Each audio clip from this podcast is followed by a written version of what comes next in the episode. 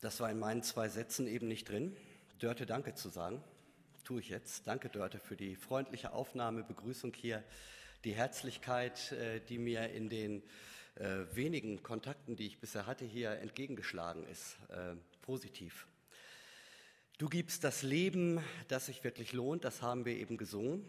Und wenn das so ist, und das glauben Christen, zumindest äh, sagen sie das immer wieder, wenn das so ist, dann legt Jesus alleine fest, was in diesem Leben sich lohnt, was also Wert hat. Und heute wird es darum gehen, dass uns Jesus sagen will, was du aus Liebe tust, was du aus Liebe getan hast, das geht nicht verloren. Und ihr seid im Markus-Evangelium jetzt im Moment, so sagte mir Jürgen, im 14. Kapitel. Und äh, da werde ich uns aus den Versen 3 bis 9, nicht aus, sondern die Verse 3 bis 9 vorlesen. Markus 14, die Verse 3 bis 9. Ich lese nach der Übersetzung die Gute Nachricht Bibel. Jesus war in Bethanien bei Simon dem Aussätzigen zu Gast. Während des Essens kam eine Frau herein. Sie hatte ein Fläschchen mit reinem, kostbaren Nadenöl. Das öffnete sie und goss Jesus das Öl über den Kopf. Einige der Anwesenden waren empört darüber. Was soll diese Verschwendung, sagten sie zueinander. Dieses Öl hätte man für mehr als 300 Silberstücke verkaufen und das Geld den Armen geben können. Sie machten der Frau heftige Vorwürfe. Aber Jesus sagte, lasst sie in Ruhe. Warum bringt ihr sie in Verlegenheit? Sie hat eine gute Tat an mir getan. Arme wird es immer bei euch geben und ihr könnt ihnen immer helfen, so oft ihr wollt. Aber mich habt ihr nicht mehr lange bei euch. Sie hat getan, was sie jetzt noch tun konnte. Sie hat meinen Körper im Voraus für das Begräbnis gesalbt. Ich versichere euch, überall in der Welt, wo in Zukunft die gute Nachricht verkündet wird, wird auch berichtet werden, was sie getan hat. Ihr Andenken wird immer lebendig bleiben. Eine packende, nicht ganz spannungsarme Geschichte, Begebenheit, im Haus Simons des Aussätzigen. Niemand kennt heute Simon den Aussätzigen. Er hat wohl in der Kirchengeschichte keinerlei Rolle gespielt, aber dadurch, dass sein Name hier genannt wird, wird doch deutlich, augenscheinlich konnten die Leser des Markus-Evangeliums, die ersten Leser, etwas mit diesem Menschen anfangen. Aha, Simon der Aussätzige. Mhm, okay, kennen wir. Also das muss tatsächlich stattgefunden haben. Ja, ist ja noch mal so eine Geschichte, wo deutlich wird, es ist ein konkreter Ort und da findet er statt. Für die Geschichte spielt Simon überhaupt keine Rolle. Eine Geschichte, die betroffen macht. Außer Simon werden hier keine Namen genannt, außer natürlich Jesus, weil Jesus die Hauptperson ist. Jesus ist die Mitte, auch in diesem Bibeltext. Und alle anderen Personen, von denen man natürlich annehmen kann und, und mutmaßen kann, wer das ist, auch die anderen Evangelien benennen diese Leute mit Namen. Sie tauchen hier mit Namen nicht auf.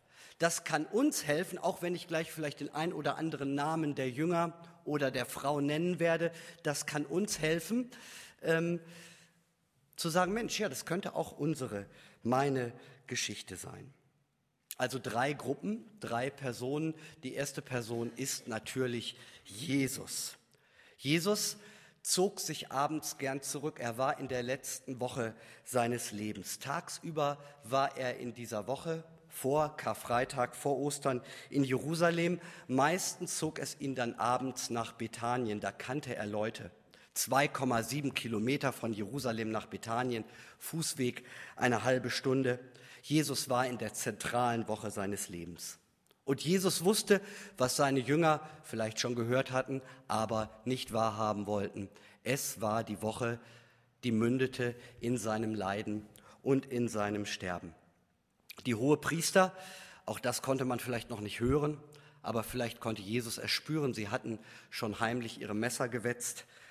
Sie wollten ihn töten. Wie können wir Jesus kriegen? Wie kommen wir an ihn ran? Der Hintergrund, Bibelleser wissen das womöglich, Judas, einer aus dem engsten Freundeskreis, dem Jüngerkreis von Jesus, würde ihn verraten. Das würde passieren. Jesus hatte das irgendwie als Sohn Gottes alles im Gefühl oder im Wissen. Wir wissen es nicht, aber für ihn war Stille, war Abendbrot, war Zeit mit vertrauten Leuten noch einmal, einmal etwas ganz Besonderes in dieser Woche. Und so, wie das damals üblich war, lag er zu Tisch, liegen beim Essen. Ihr werdet das heute Mittag wahrscheinlich nicht machen. Aber auch das ist im Orient etwas sehr Angenehmes. Es war ja auch ein harter Tag für Jesus gewesen. Und dann die zweite Person, Maria nenne ich sie, weil nun namenlos ist sie hier, aber die anderen Evangelien sagen, es war Maria. Maria, nicht die Mutter von Jesus, sondern Maria aus Bethanien, hier vor Ort kommend, auch da kannte man sie aus einer angesehenen Familie. Maria, sie gehört nicht zu dem Haus von Simon dem Aussätzigen, aber sie hat wohl gehört, Jesus ist heute Abend hier und sie kommt herein. Sie kommt in das Haus. Vielleicht ist sie auch aufgeregt, sie hat etwas dabei. Ein Alabastergefäß hat man heute nicht mehr. Alabaster, das ist ein schon allein die Flasche, ein durchsichtig schimmernder Gipsstein, bauchig, oben schmal zulaufend, wie man sich das vielleicht vorstellen kann. Aber nicht das Alabastergefäß ist das Entscheidende, sondern der Inhalt, ein kostbarer Inhalt, ein kostbares Öl, nicht irgendetwas Nachgemachtes, nicht 4711, nicht einmal Chanel. Nein, ähm, in den Kategorien kenne ich mich gar nicht aus. Das ist wie das Buch, wo ich den Namen dann nicht weiß. Aber ähm, ein ganz, ganz edler, kostbarer Stoff, eine echte Kostbarkeit, denn dieses Öl, das Nardenöl, das gab es nicht überall. Das kam aus dem Himalaya, das muss man sich mal vorstellen, aus dem Himalaya und dann nach Israel. Also da merkt man schon, ähm, das ist eine Kapitalanlage, allein der Transport und wer so etwas besessen hat. Und äh, damals hatte man sowas aber. Oder zumindest äh, relativ wohlhabende Leute, denn Salböl, haben das eben, du hast das gemacht, du hast für mich gebetet. Ähm, Füße waschen, ja, das war ein Ritual. Ein anderes Ritual war, dass Gäste, angesehene, wohlgesehene Gäste, Leuten, denen man was Gutes tun wollte, dass man sie mit Öl salbte. Wertvolles Öl, um sie wertzuschätzen, Gastfreundschaft zu zeigen. Dann nahm man diese Flasche, nahm ein paar wenige Tropfen und der Rest wurde dann fortgestellt. Aber, und hier heißt es, Maria in diesem Bibeltext öffnete die Flasche. Im Originaltext steht da gar nicht, sie öffnete, sondern sie zerbrach die Flasche. Also wer im Luthertext oder Elberfelder Bibelübersetzung nachsieht, da steht zerbrach. Und augenscheinlich hat sie das wirklich gemacht. Hat sie das absichtlich gemacht oder war sie aufgeregt vor Erregung, wie auch immer. Wenn man sich überlegt, äh, wie viel und das haben wir ja auch schon gehört, äh, ich werde gleich noch ein bisschen mehr dazu sagen, ähm, dieses Öl kostete 300 äh, Denare, 300 Silberlinge. Ähm, dann wird deutlich, dass es sich um eine große Menge Öl gehandelt haben muss, etwa einen Liter. Also ein Liter Öl in dieser Flasche drin. Ähm, und das wird zerbrochen und das äh, wird über Jesus ausgegossen und das stellte den damals üblichen Gebrauch auch in wohlhabendsten römischen oder griechischen Familien völlig in den Schatten. Ich stelle mir das jetzt mal vor und vielleicht könnt ihr euch das auch mit vorstellen, wie Jesus das erleben kann oder erleben wird, wie Maria das macht, wie diese Frau Jesus salbt, das Öl über den Kopf fließt, über den in Kürze von der Dornenkrone eingedrückt, sein eigenes Blut fließen wird. Wie sie mit ihren zarten Frauenhänden das Öl verteilt, wo bald in wenigen Tagen raue römische Soldatenhände ihn fesseln, ihn quetschen, ihn schlagen, ihn fesseln, ihn stoßen. und wie sie dann mit ihrem Öl auch seine Füße berührt, durch den in Kürze, durch die in Kürze Nägel hindurchgeschlagen werden. Wie mag Jesus in dieser Woche, auch in Erwartung aller dieser Qualen, das genossen haben? Maria, die Frau, augenscheinlich war Jesus ihr König. War Jesus ihr ein und alles. Seine Worte, sie hatten sie angezogen.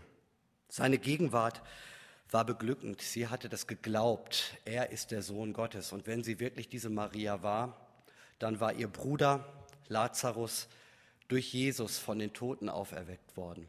Und sie wusste, diesem Jesus verdanke ich so viel. Und es mag noch viel, viel mehr kommen, was ich mir gar nicht vorstellen kann, was ich ihm alles verdanke. Er ist, Jesus hat ihr das gesagt, ich bin die Auferstehung und das Leben. Er, er ist es. Er ist Auferstehung, er ist Leben, er ist alles für mich.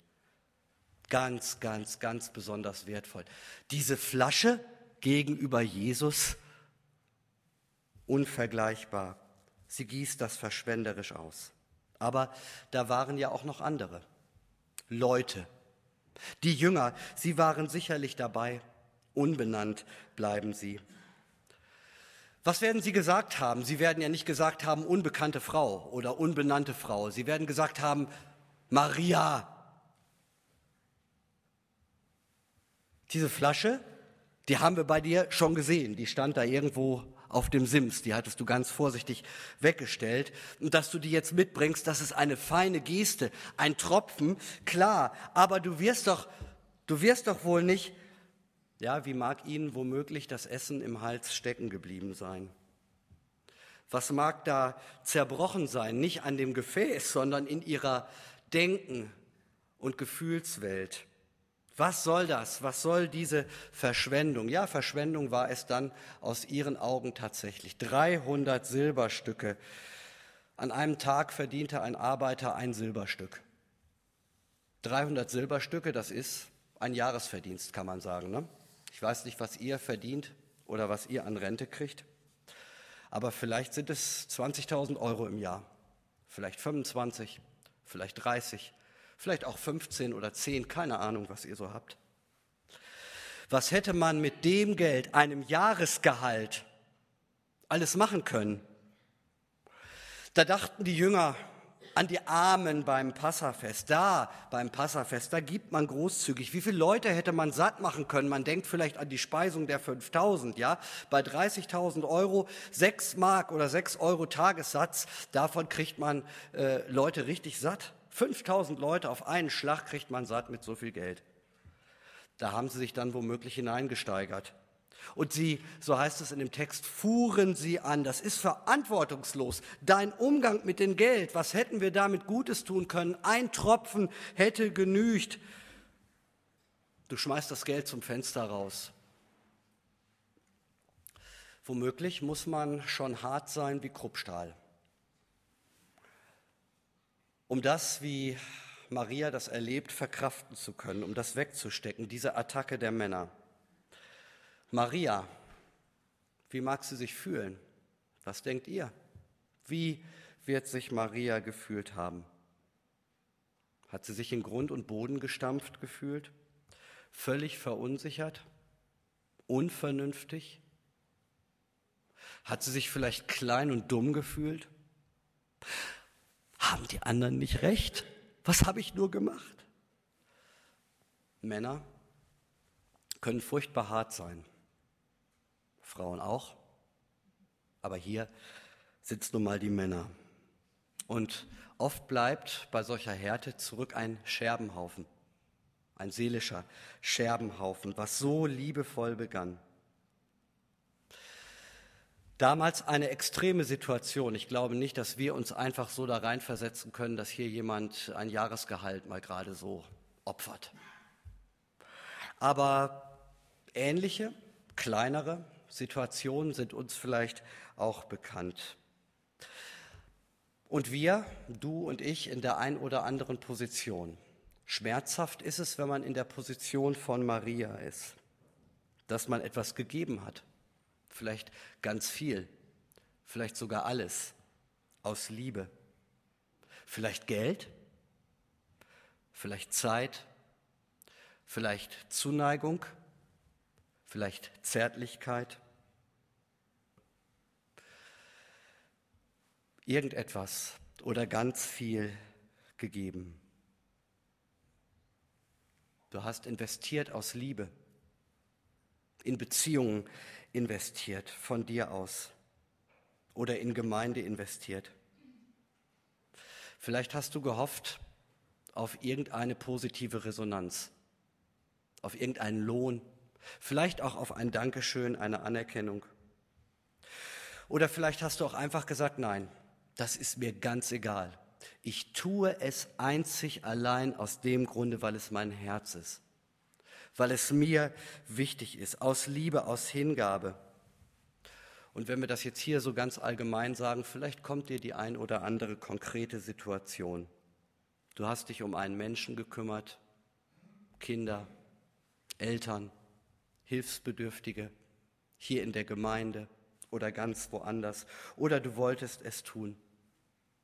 Und dann kommt einer, vielleicht von deinen Freunden, vielleicht aus deiner Familie, vielleicht aus der Gemeinde und sagt, was machst du denn da? Wie unvernünftig ist das denn? Sich so zu verschenken, auch wenn das Liebe ist. Wart mal ab, dass du das nicht umsonst für nichts ausgibst. Dich so reinzuhängen, dich so aufzuopfern. Was soll der Quatsch? So eine Verschwendung oder ganz einfach, so wie du das machst, das machst du falsch. Wie kannst du nur?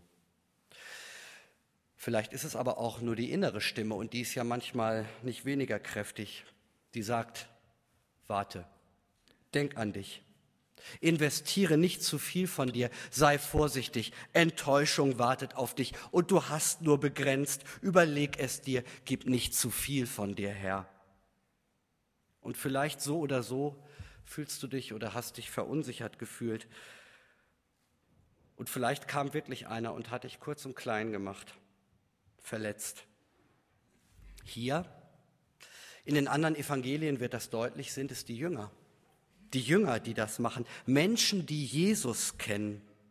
Und was es damals unter den Jüngern gab, denke ich, gibt es auch das ein oder andere Mal in seiner Gemeinde unter den Jüngern heute. Und dass da einfach den Jüngern manchmal die Augen gehalten sind, dass sie gar nicht wissen, was sie sagen, was sie anrichten, was sie tun, dass man sich womöglich auch gegenseitig kurz und klein macht und Scherbenhaufen hinterlässt. Vielleicht gehörst du zu denen, die heute auf so einen Scherbenhaufen blicken, den andere bei dir angerichtet haben. Oder vielleicht gehörst du auch zu denen, die einen Scherbenhaufen bei anderen angerichtet haben. Vielleicht gehörst du auch zu denen, die einen angerichtet haben, ohne es zu wissen. Auch das geht ja manchmal so. Ich denke, den Jüngern ging es damals so, die wussten nicht, was sie damit taten. Und dann, und damit komme ich zur ersten Person zurück und zur einzig Entscheidenden zu Jesus. Wir sehen Jesus, wie er den Scherbenhaufen zusammenkehrt. Jesus räumt die Scherben auf. Und zuallererst wendet er sich an die, die das angerichtet haben. Und er sagt ihnen, lasst sie in Ruhe. Was sie getan hat, ist völlig in Ordnung. Sie hat ein gutes Werk an mir getan. Die Liebe, die sie mir entgegenbrachte, ihre Ergebenheit Ihre Hingabe, was sie aus Liebe tat, ist völlig, völlig in Ordnung. Da spielt Geld keine Rolle, sondern nur die Liebe. Wie gut, dass sie sich nicht an euch orientiert hat. Wie gut, dass sie euch nicht erst um Erlaubnis gefragt hat. Denkt man ja auch, die Frau muss erst mal die Männer fragen. Was werden die anderen denken? Nein, sie hat einfach nur geliebt, spontan geliebt und es getan. Den Jüngern hält Jesus vor und sagt ihnen, ihr, ihr seid berechnend. Für euch zählen Werke. Das tut man als guter Christ, dass man den Armen gibt.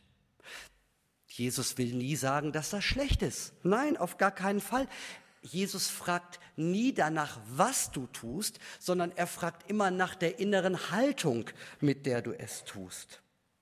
Ihr, so sagt ihr den Jüngern, ihr redet von den großen Werken, von den vielen Armen, denen man geben kann. Nun, die habt ihr immer bei euch, aber eure Liebe ausdrücken, das kann man nur im Hier und Jetzt. Das geht nur hier und heute und darum geht es und das tut ihr nicht. Vielleicht geht es euch so, wie es auch mir manchmal geht, dass wir die Jünger so gut verstehen. Dass wir sagen, wir müssen das alles verstehen und erklären können. Und alles muss rational begründet werden. Dass wir sagen, Maria, hast du nicht wirklich übertrieben? Aber Jesus sieht nicht die Übertreibung, sondern Jesus sieht die Nähe. Jesus sieht die Nähe von Maria zu ihr und er sieht die Distanz der Jünger zu ihm. Jesus kennt nicht nur Klüter oder Oppenheim, Jesus kennt vor allen Dingen seine Jünger, die Pappenheimer. Und das sind sie manchmal ganz gewaltig. Und ich habe mich gefragt, wenn wir Jünger wären, dann sind wir froh und dankbar, dass Jesus uns wählt, weil wir sind Jünger, wenn wir es sind. Aber wenn wir Jesus wären, hätten wir denn, du hast eben gefragt, wie ist das denn in der Gemeinde? Und ich habe gesagt, ja, mit jedem geht es auch nicht so gut. Und wenn ich mir meine Gemeinde zusammengestellt hätte, ob ich das so gemacht hätte, ob ich diese, in meinen Augen Pappenheimer, ausgesucht hätte? Nun ja. Aber ich meine, habe ich recht? Hm. Oder hat Jesus recht? Ich meine, wie viel Berechnung liegt denn auch in uns? Auch wenn ihr über Gemeinde heute nachdenkt, ja. Äh, wir müssen Dinge berechnen, aber wie viel Berechnung liegt auch darin? Äh, wie viel ist Kopfglaube? Und wie viel ist Herz und Hingabe? Ja, diese Balance zu haben. Oder braucht es überhaupt eine Balance? Oder reichen Herz und Hingabe nicht aus? Wie oft oder wie selten fängt das Herz für Jesus Feuer? Nicht nur der Kopf, ich glaube an Jesus, sondern das Herz, die Leidenschaft. Wie wenig ist die Liebe manchmal Antreiber für mein Leben? Wie oft ist nüchterne Sachlichkeit da? Nüchterne Sachlichkeit, die auch töten kann. Tja, Geld, natürlich, man muss auch haushalten, auch in der Gemeinde. Klar, auch privat. Aber was für einen hohen Stellenwert hat Geld? Die Angst, etwas zu vergeuden, auch in der Gemeinde. Natürlich etwas zu verlieren, dass etwas nicht ganz optimal ausgenutzt wird. Und schnell hat man das Geld festgehalten und man merkt gar nicht, wie das Geld einen festhält. Jesus hat einmal gesagt, dass man nicht äh, zwei Herren dienen kann und er meinte mit dem Mammon das Geld. Ja, dem Dienen zu Jesus verträgt sich nicht das Dienen des Geldes oder dem Geld gegenüber. Das Geld ist in der Lage, die Liebe zu Jesus zu löschen.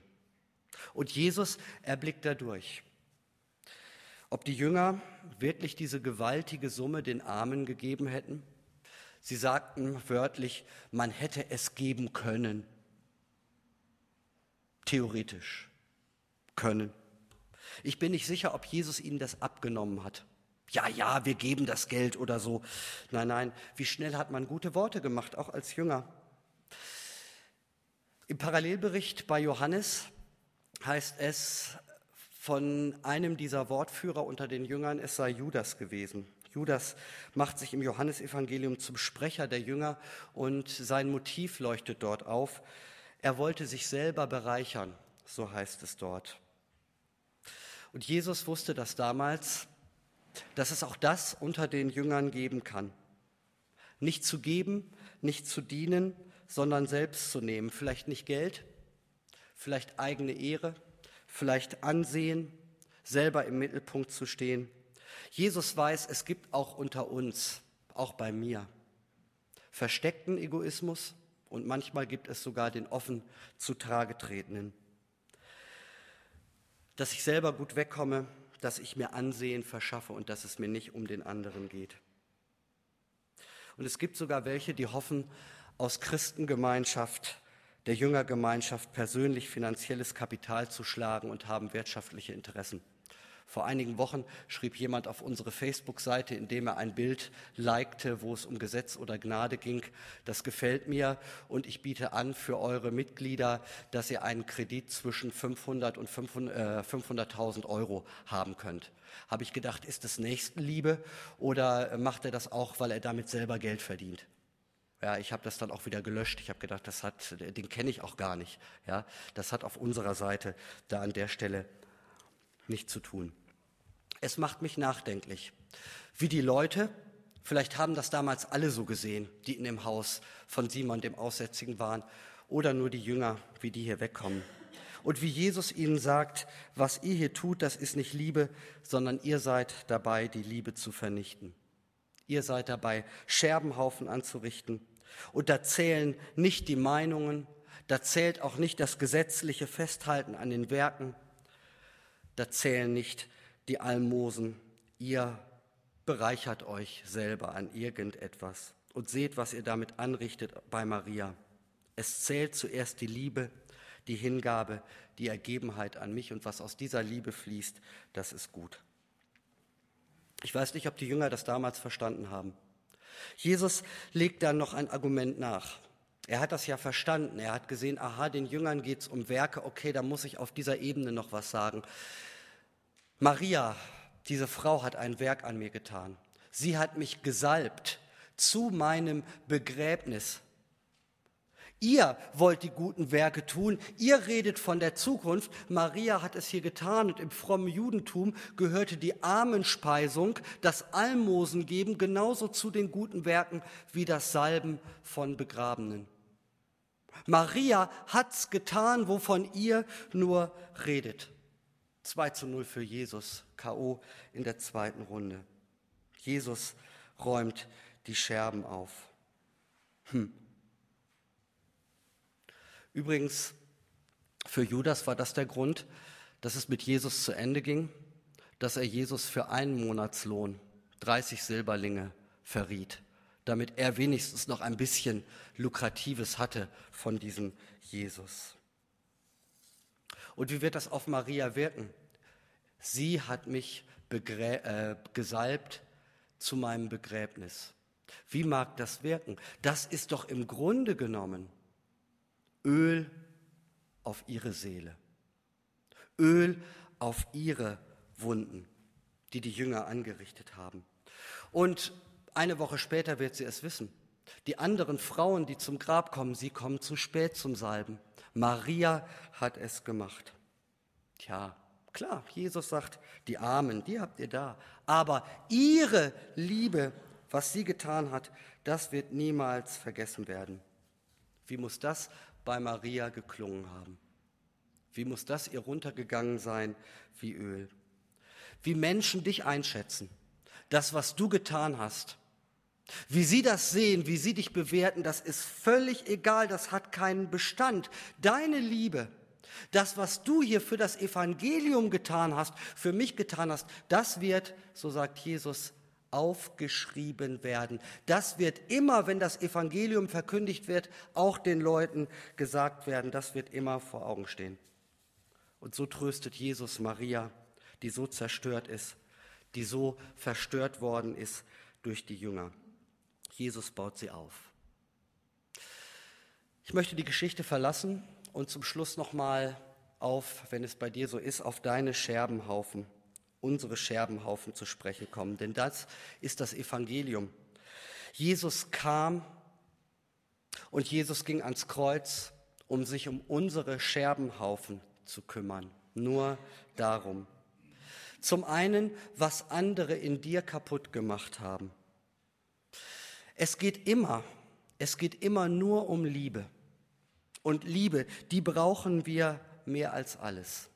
Die bekommen wir oder die bekommen wir nicht. Von Jesus bekommen wir sie immer. Und das ist das Einzige, woraus wir leben. Die Liebe, die menschliche Liebe hier unter den Jüngern, die war kaputt gemacht. In den Beziehungen, vielleicht gibt es so einen Scherbenhaufen bei dir. Und es gibt einen Menschen, der ihn angerichtet hat. Die Liebe in deinem Leben zerstört deinen Einsatz. Vielleicht sind es auch andere Dinge, die diesen Scherbenhaufen angerichtet haben. Blickst du auf so einen Scherbenhaufen? Dafür ist Jesus gekommen, auch heute Morgen, und er sagte, dass ich bin da für diesen Scherbenhaufen. Bring ihn mir. Ich werde dich salben mit Öl. Ich werde dich anrühren mit meinem Geist. Und ich werde das heil machen, was andere an dir kaputt gemacht haben. Ich kümmere mich um dich. Du kannst erleben, wie die Wunden deines Lebens heil werden und du brauchst den anderen gar nicht böse zu sein, weil ich heile dich. Du darfst ihnen vergeben. Und ich denke, ich sage auch nicht zu viel und vielleicht gehörst du zu denen, wie ich auch dazu gehöre, die bei anderen einen Scherbenhaufen angerichtet haben. Jesus ist an Karfreitag auf das Kreuz zugegangen und er hatte dabei die Schuld der ganzen Welt, auch meine und deine, die deines Nachbarn und deiner Nachbarin, deines Freundes, deiner Freundin, deiner Kinder, deiner Eltern, alles das im Gepäck, die Schuld der ganzen Welt. Das auch, was Jünger untereinander bei sich anrichten. Manchmal ist das ja Härte und Lieblosigkeit. Manchmal ist das ja auch einfach Berechnung, berechnendes Leben, Egoismus, leblose Prinzipientreue, Rechthaberei, die mehr kaputt macht, als sie heilt. Wie gut, dass wir Jesus haben und dass Jesus das trägt und das heilen kann, was wir niemals tragen und niemals heilen können so ist der Herr. Und darum hat Jesus das erlitten, um das, was uns kaputt gemacht hat, was uns kaputt macht und was wir an anderen kaputt gemacht haben oder noch machen, um das zu vergeben und zu heilen. Und das wird nicht einfach nur zugedeckt, Schwamm drüber, sondern das darf auch voreinander zur Sprache kommen. Jesus übernimmt das dankenswerterweise hier, wohltuend für alle. Er schafft für Maria einen neuen Boden der Liebe. Und er ermöglicht, ich weiß nicht, wie die Jünger hinterher oder die Hausgemeinschaft darüber gesprochen hat, er ermöglicht zumindest auch das gemeinsame Bekenntnis voreinander oder aneinander. Ja, auch ein äh, Aussprechen dieser Hartherzigkeit ist ein wirksames Gegenmittel gegen die harten Krusten harter Herzen. Die Geschichte von der Liebe der Maria, sie wird immer erzählt werden. Sie ist eine Einladung an uns, wie natürlich, wem sage ich, dass das ganze Evangelium Jesus eine Einladung an dich und mich auch heute Morgen ist. Damit leben wir im Moment, heute und für alle Zeiten, aber wir leben im Heute, wo wir die Liebe ausleben und erleben können und dass wir Heilung erfahren und Vergebung. Die Scherben werden aufgesammelt. Und ich wünsche dir, dass wenn du heute Morgen auf Scherben gucken musst, dass du den Glauben hast, dass Jesus dir diese Sicht schenkt, wie er deine Scherben aufräumt und die deines Nebenmannes auch. Und vielleicht können wir uns dabei auch ein Stück weit unterstützen.